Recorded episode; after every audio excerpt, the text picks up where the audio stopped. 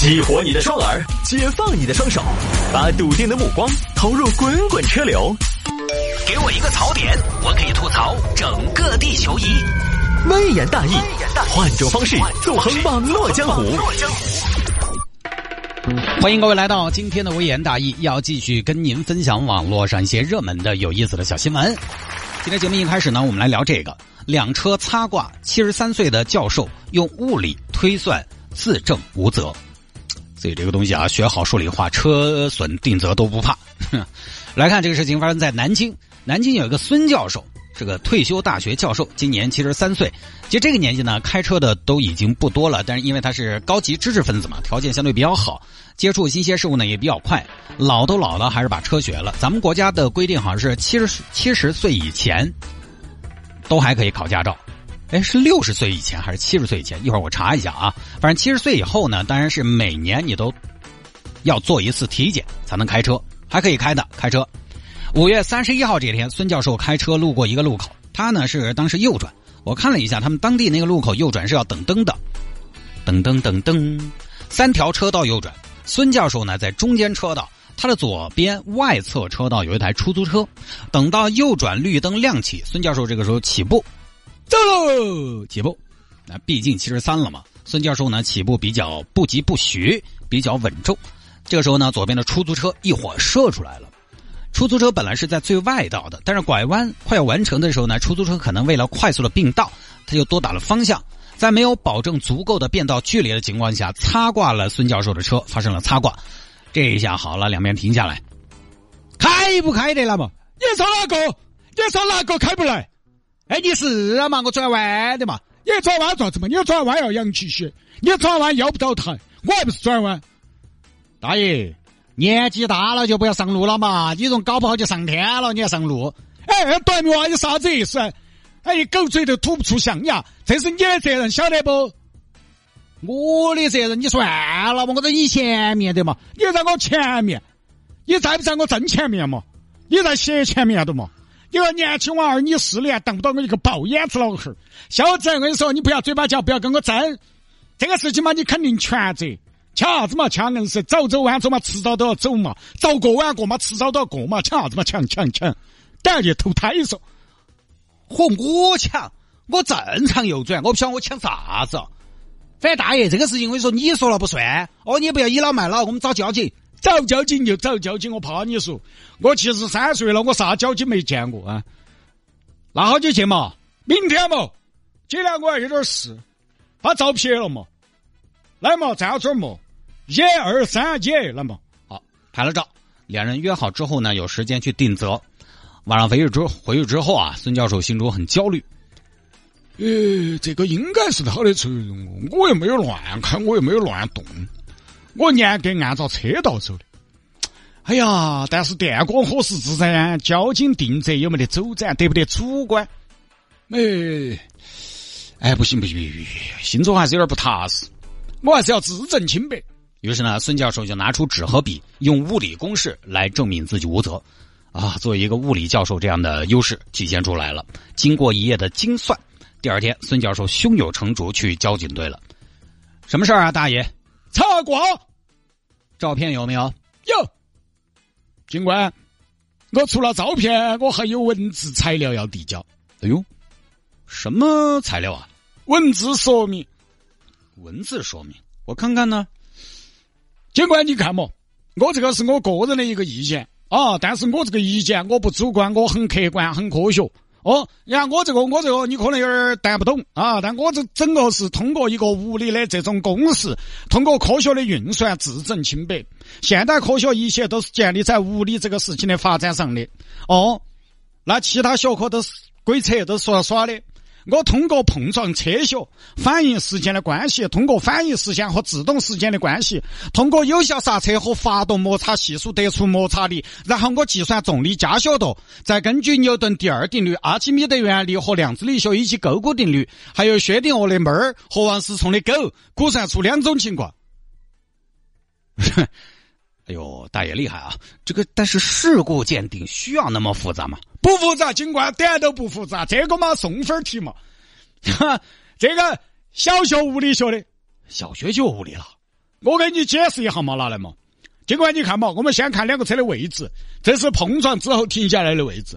哦，对，这个就是我那个室友哦，他是大众学堂。哎，那么通过这个碰撞后停下来的位置，我们能不能得出是在哪里发生的碰撞呢？警官，能不能？大声的告诉我能不能？呃，哎，可能只有过暗吧。错，尽管俺不要俺，科学不能俺，俺的都不是科学，俺是不可靠的，这个东西不靠谱。哦，世界上的万事万物都可以靠啥子？靠算，不靠俺。来，接下来我来给你展示一下我的演算过程。我们可以做两种假设：第一，碰撞车速是三十公里每小时；第二，碰撞车速是二十公里每小时。那差不多，我当时看了时学表，就在这个之间。首先。人的反应时间在零点二秒到零点四秒之间。那么我今年七十三了，我承认我反应不及当年。我们就保守估计我的反应时间是零点三秒，取一个中间值，不过分嘛？哎，尽管不过分嘛？呃，不过分，不过分，不过分啊！你开心就好，师傅，你说过不过分嘛？嗯，不过分，不过分。好，那就假设我的反应时间是零点三秒，然后从我开始反应到我把脚踩到刹车上，要零点一五秒，合适不？零点一五秒够吧？咋不够？哎，警官，你看我，我给你做这个动作，你看我这儿在油门，加比这儿是油门，这儿是刹车，哎，快不快？快不快？差不多就这么久嘛，最多这么久嘛。哦，好好好。然后这儿就超多了，反应时间零点三秒，脚换到刹车上零点一五秒，加起来零点好多。呃，零点四五，对，零点四五秒，零点四五秒之后我踩了刹车，这个时候刹车自由形成零点一五秒，也就是说从碰撞到有效刹车加起来少多是零点六秒，呃，合理。那大爷你要不要喝口水？没得时间喝水，刚儿播新闻去了，没来得及加接水。好，接下来看我的关键了。那么接下来我们要引入摩擦系数，我们这个路口沥青路面。沥青路面的滑动摩擦系数是好多？哎呦，这个还真不知道。你们搞这科的，哎，你们不晓得，哈，零点六。耶，警官，这个题高三物理课程内容哦。哎呦，大爷，不好意思，我是文科生。好嘛，来，我们接下来算摩擦力。来，各位，各位警官都来听一下，对你们有好处。摩擦力等于什么？有没有警官可以回答？好，我跟你们说，你们也不晓得，摩擦力等于正压力乘以摩擦系数。刚才我们已经得知了，摩擦系数好多？呃，零点五，零点六哦，咋是零点五嘛？耶，读望天叔叔。那么正压力如何得出？想要正压力，问谁要？问你吧。对了，想要正压力，正压力等于车重量 m 几，m 是车的质量，g 是重力加速度。好，那么接下来来，有没得来一个班干部把黑板给我擦一下？接下来大家记好了，高考拉差距的题来了，来。我们要计算从碰撞到停车的距离 s。第一种情况，碰撞时的车速三十公里每小时。我们接下来用牛顿第二定律，v 零等于八点三三米每秒，vt 等于 v 零减 at，vt 等于零，v 零等于 at，t 等于 v 零除以 a，时间 t 等于八点四三除以五点八八等于一点四二秒，s 一等于 t 一乘以 v 零等于零点六乘以八点三三米等于五米每秒。S 二等于 VOT 减一除以二 AT 二等于八点三三乘一点四二减零点五乘以五点八八乘以二点零二等于十一点八三减五点九四等于五点八九。S 等于 S 一加 S 二等于五加五点八九等于十点八九。那么同理，按照车速二十公里计算，我的车身长四点八七五米。根据现场照片，即使在第二种情况下，我的车从碰撞到停止前行驶了五点九六米，所以也在我自己的车道线内。哎呀，哎，老谢啊，你咱们这儿有研究生吗？找个研究生来接待一下他。不要找了，研究生也解不开，非物理专业解不开。那大爷，你这么洋洋洒洒一段，你的核心思想是？核心思想就是说我没得责任，他全责。唉，好了好了好了，大爷，来，大家都过来给大爷鼓掌，漂亮，精彩。精彩啊！这一番分析有理有据，数据详实，公式应用合理科学。大爷，你可真是一个没有感情的物理学家呀！这样吧，按照您的推论，我们还是去看看监控吧。监控监控那个电光火石之间看得清楚。你放心，只要有监控，能看到你们的行车轨迹，我们就能定责。哼，哎呀，最后交警还是去看了监控，判断出是对方出租车全责。大爷，恭喜啊，对方全责，是不是嘛？跟我的计算该是不谋而合嘛？啊，我这个计算该是精确准确嘛？如果每个车主都像我这么操作，哎，该是噻，减少你们很多工作量噻。不是，大爷，其实我们啊，这个也不是打击您的积极性，我们这个主要还是看的监控。您那个东西啊，咱们也看不懂啊，看懂了我们可能也不在这儿，对吧？你那个东西，说实话，我们也不知道，我们也不敢问啊。嗯，我们可能看懂了，也不在这儿了啊。大概就这么个事情。有听众朋友说，探哥，你物理学的可以啊。这个东西，说实话，收音机前各位听众朋友，有几个听众朋友听。听得出来其中的问题嘛？对不对？我即便是乱编，你们也听不出来啥问题噻。这个真的，除非是有一定的基础的朋友啊，这个事情还是当个趣闻听了就是了。因为很多网友呢，我看是在想用这件事情教育大家要多读书，多读书呢，才能在 小擦挂里边有理有据的分析是谁的责任。这个其实，嗯，有点有点强人所难。实际上哈，其实我看了一下大爷的这个公式啊，包括他的结论。实际上呢，虽然我看不懂，但是呢，它里面其实有很多不精准的地方。它有很多条件都不属于客观条件，至少是不够精确的。首先，它这个车速就不太精确，它是估算的三十公里每小时和二十公里每小时这个区间，在这个区间里边实际上不精确。当然，他通过这个假设，最后得出的结论呢，也是在一个区间的范围以内以内，只要在这个区间范围以内。呃，都不是他的责任。那这个呢，当然也就没问题。然后他一个什么呢？所谓的反应时间零点三秒，其实也是估算的。就这个东西，即便他的结论可能是对的，但是我觉得科学，但是未必严谨啊。所以最后还是要看监控。其实看监控是很直观的，大部分的事故看监控一眼就看得出来。这个视频里面那个路口只能右转，它有点像那个人民南路天府广场那个口子，从南往北走。走到天府广场那个口子就只能右转，三条车道都是右转。出租车师傅呢，在最左侧车道右转外圈，他在还没有完全转直的情况下，就在往里面车道掐，那是比较明显的有一个过度转向的动作。这种交警一看就看出来了。大家也不要觉得交警同志很糊涂，其实啊，我经历的几次小擦挂，我个人觉得交警同志在定责这个事情上呢。我不是不不是帮他们说话，没得这个诉求，没得这个必要。总体我个人的经验还是觉得比较客观公正的，或者说他们是在有限的证据和条件之下做的比较客观公正的一种判定。有一次我是绿灯起步被大货车撞，当时那个照片拍下来，我自己看，其实我根据我的一点经验，我是有点不太明显能看得出来是谁的责任的。那边大货车师傅呢也弄死不认。当时我们就拿快速中心，三秒钟，人家第一眼就看出来，大货车全责呀，咋了？为啥是我的责任呢？你这个明显动盘子了嘛？其实那个动盘子那个方向哈，轨迹非常的细微，但交警同志一眼就看出来了。有时候交警同志的判定可能未必如您所愿啊，有可能是因为他这个客观条件限制，比如说有些现场他没有监控。比如说没得现场，再比如说大家有的时候电光火石之间可能五开，因为小插挂他们要兼顾效率，那个东西说实话一天路上插挂那么的多，我都要去每一个小擦挂都要去做详细的调查。哎，各位讲道理也不太可能。那说实话，有位朋友在快速中心整半天，哎，他的责任不可能是我的，肯定是你噻。这种一直扯，确实也不是个办法。我就说，我有一次，我给大家分享一下，我也觉得我委屈，但是我也理解交警同志他们的处理办法。当时是啥子嘛？当时是在立交桥桥下那种路口，我左转，而另外一台车呢，在最左侧车道也打左转灯，意思嘛就左转嘛。我说的中间车道左转，因为那个路口没得任何的直行道的指示，左转道的指示。其实中间那条道理论上是又可以左转又可以直行，只不过呢直行优先，然后里头最里头那个左转车道的左转更优先。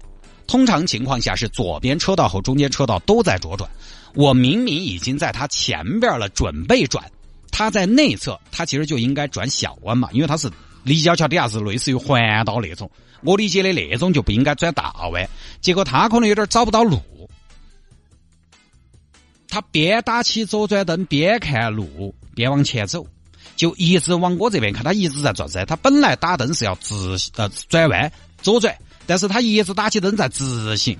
我这个时候我看我当时要左转，但是我在后视镜里面看到他一直在直行，我都停下来了，因为我看到后视镜他在我后面一点，我转不过去，我都停下来了，他还是给我雷上来了，我都还没有开始转。我理解的呢，这种骑马，哎，骑马嘛，随便随随便五开嘛，因为我都停下来了的嘛。你即便是我走错车道，我也是走错车道，我不该在这个事故里面负责。但这里面有个问题，他找不到路，打晃直走，他下来承认了的，当到我承认了的，在快速中心没有承认，然后呢是我的判断，而我没有办法证明自己当时停下来了，我没有行车记录仪。当时以为是对方主动撞上来的，态度还多好的。哎呀，不好意思，不好意思，打慌了啊！结果到了快速中心，翻供，交警就问我在哪条道，我说我在左转，走了中间车道，那个车道本来就可以左转。然后交警问对方，你当时咋走？他本来当时也要左转的，刚下来他也承认他要左转，结果，哼，结果他到快速中心，他说他是直行。这下就变成啥子呢？因为我说的我是要左转，他说的他是直行，这下就变成我要抢在他前面转弯了。他是直行，但是我确实停下来了的嘛，我都还没开始左转的嘛，交警只能判我的全责。这种说实话，哎，大家也知道，谢主持这种事情错了就是错了，对吧？这个没什么好争的，因为也有保险，无所谓，不至于。但确实，我当时觉得关我什么事？明明是他在打谎，但是呢，我也理解交警这么定责，因为他无法判断对方是不是打谎了。而当年那个路口又没有监控，他于是只能根据那个车道转弯直行的一个优先权来进行一个最简单的判断。对方变直行，我承认是转弯，我就挂了。哼，我转弯要让直行的嘛。当年我还在一条可以左转也可以直行的车道，所以我也理解。虽然不能保证每个都是对的，但是因为它要效率，有时候路上的小擦挂呢，也不至于你紧我一下，我掐你一下。可能我紧你一下，是因为上个车掐我。哦，这儿来来回回的，如果要查个水落石出，为了几百千把块钱，可能还有保险的事情，可能人力还不至于丰富到那个程度。你看，一个非常典型的判罚就是关于追尾的责任认定，我觉得就是一个典型案例嘛。追尾就基本就是后车全责，除非是非常特殊的情况，他就只能一刀切。不然你说前面那个车故意不好生开，他故意踩我老刹车闪我，啊，你也找前头那个车，前头那个车就说，哎，是因为我前头那个车在打晃。你找我前面的车，再找到前面的车，前面那个车又说前面有车变道啊，变道不打灯还降速啊，我只能点刹车呀，你去找他呀，那这个到底找哪个嘛？就这么个意思。如果只是经济损失，保险负担，在确实没有办法追根溯源的情况下，它难免会有一些一刀切。哦，这个东西要效率的情况。好在现在城市里面呢，说实话监控也多，基本上呢，如果大家对这个东西有争议，你到快速中心喊你去调监控。那这个监控哈是自己要去看嘛，基本上调监控出来一看也就清清楚楚。所以啊，孙教授这个呢，他会不会数理化，其实不影响这个事故的定责。交警也没有参考他的东西。当然说回来，这个事情还是告诉大家，多读书有好处。读书我们抛开挣钱那一不说，他还是决定了你看待事物、解决事情的方式。你看，有人发生了擦挂，下来就开骂。有人发生了擦挂，下来就打架；有人发生了擦挂，大手一挥啊，走人了事儿，算了这个事儿。有人发生了擦挂，该走保险走保险，该摸钱摸钱，该干嘛干嘛。教授发生了擦挂，他回去又开挂啊，自己来算。还有人发生了擦挂，一次事情他会举一反三，可能发生一次事故就激发他的动力，他要把所有的交通规则吃透。这个还是跟读书有点关系的。当你面对很多人生选择的时候，你是用知识解决还是用感性来解决，那还是有区别的。当然，有些事情用知识不一定能解决，并不是说用知识解决一定比感性解决好。有句话嘛，人类一思考，上帝就发笑。有时候你可能思前想后，不如什么都不想。但是知识这个东西，你用不用是一回事有没有是另外一回事我们现在的社会，你说人类的知识、知识与生存来说，我其实觉得都过剩了。知识现在应该不是停留在满足生存这个诉求上，知识应该是让我们个体更丰富的，而我们的内心的丰富不一定变成可见的财富，但是它可能是用来愉悦自己的身心，可能是用来自洽，从而呢实现自我认可、提升幸福感的。好吧，各位，这一条呢就跟大家分享到这儿啊。